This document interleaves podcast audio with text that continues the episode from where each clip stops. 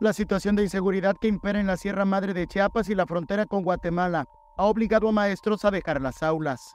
Nosotros eh, lo que hacemos es velar por los derechos de los trabajadores, los derechos laborales.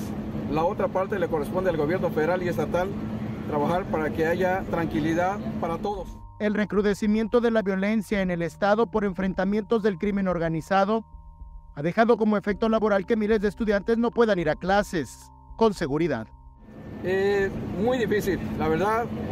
Hay lugares donde no hay clases, eh, no, eh, de repente sí, luego no, se interrumpe. Es, muy difícil, porque es un tema muy delicado. No es un tema laboral, es un tema social. ¿Dónde se ubican esos focos rojos? Eh, hay varios municipios. En el estado de Chiapas hay varios municipios con ese problema.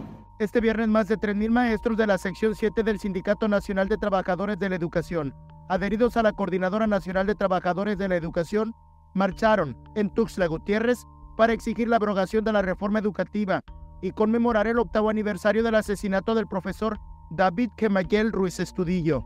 No, el llamado a todos y a la sociedad, de verdad es necesario unirnos para buscar mejores condiciones de vida para todos. Todos los trabajadores están siendo golpeados, todos los sectores de verdad están siendo golpeados. El salario mínimo perdió su valor adquisitivo y eso afecta a todos, no solo al magisterio, a, a todos. Exactamente, nosotros no manejamos esas cifras, pero un comparativo muy sencillo es que el kilo de tortillas estaba en 10 pesos y luego subió a 20. Entonces, de verdad eso ya no es canasta básica, es para lo que alcance. Con imágenes de Christopher Canter, Eric Ordóñez, Alerta Chiapas.